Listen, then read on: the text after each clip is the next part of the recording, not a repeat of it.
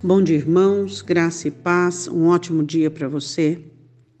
Que no dia de hoje você pense um pouco sobre a sua eternidade, pense um pouco sobre as coisas que Deus tem ainda para você, para viver nessa terra.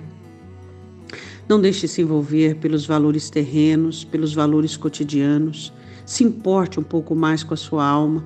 Sua alma nela por mais de Deus, pela presença de Deus, por aquilo que o céu pode te revelar e te mostrar. Hoje a nossa meditação é numa conclusão verbalizada do salmista Davi. O salmista Davi havia passado um momento muito difícil na sua vida, onde ele numera o povo e com isso o Senhor castiga a nação toda por conta dele. Então a palavra do Senhor diz que Deus ordena, né, que Davi fizesse um altar e oferecesse ao Senhor é, um sacrifício. Então a palavra do Senhor diz assim: que Davi chega na ilha de Ornã para poder é, fazer onde havia o lugar indicado. E então ele faz a proposta de comprar a, a ilha, né? Então Ornã diz assim: não, eu vou doar para você. É, pega o, o, que você precisar, aí os bois, o holocausto, os trilhos, tudo, a lenha, o trigo para oferta, tudo eu te dou. Eu te dou para você. Então Davi olha para ele em 1 Crônicas 21, 24. E disse o rei Davi a Ornã: Não, antes pelo seu valor a quero comprar, porque não tomarei o que é teu para o Senhor, para que não ofereça holocausto sem custo. É muito interessante a abordagem desse texto, porque nele a gente consegue enxergar o caminho que o Evangelho para algumas pessoas é, ele tomou. Algumas pessoas, elas é, evitaram, então amortizaram, então ignoraram o relacionamento íntimo com Jesus e começaram a ter um relacionamento com Jesus a partir daquilo que os outros diziam, não olhando para a Escritura, se realmente era, era proveniente da Escritura ou se Deus aprova. Você deve conhecer alguém que tem uma vida religiosa a partir de conceitos, a partir de costumes e a partir de hábitos herdados pelos pais, até mesmo pela sua comunidade religiosa. Existem muitas pessoas que oferecem a Deus sacrifícios sem custo, porque o custo é o relacionamento íntimo com o Senhor. Nós sabemos qual é o custo daquilo que temos que oferecer a Deus, o que é? As heranças que recebemos de Jesus, não é? Nós recebemos de Jesus o jugo, nós recebemos de Jesus o fardo, nós recebemos a cruz e nisso nós vamos custear, ou seja, pagar o preço da abnegação e da renúncia.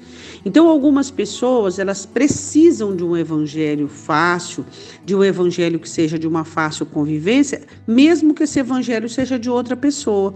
A outra pessoa disse que é assim, e ele simplesmente se adequa.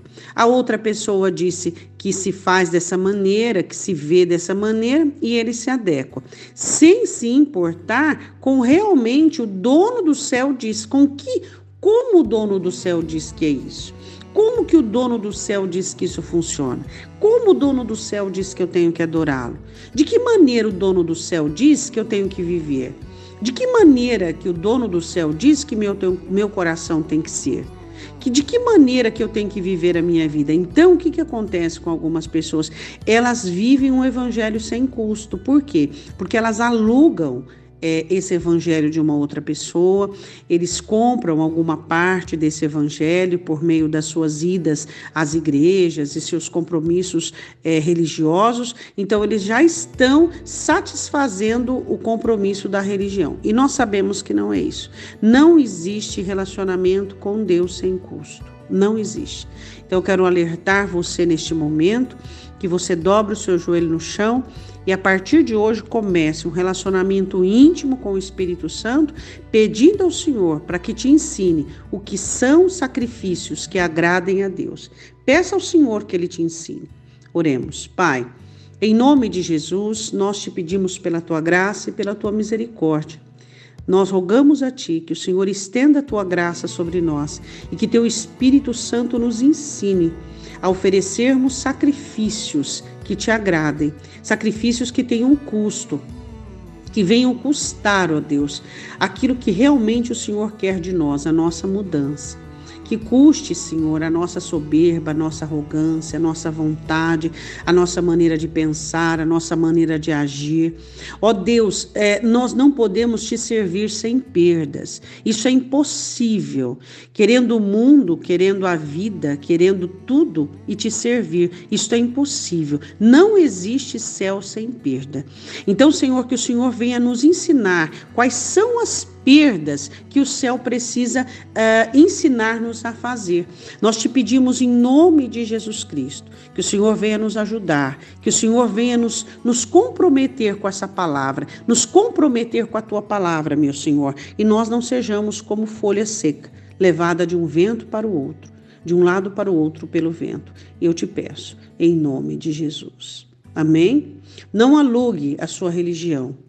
Jesus comprou ela para você na cruz e ele quer o que você tem para oferecer, seu coração.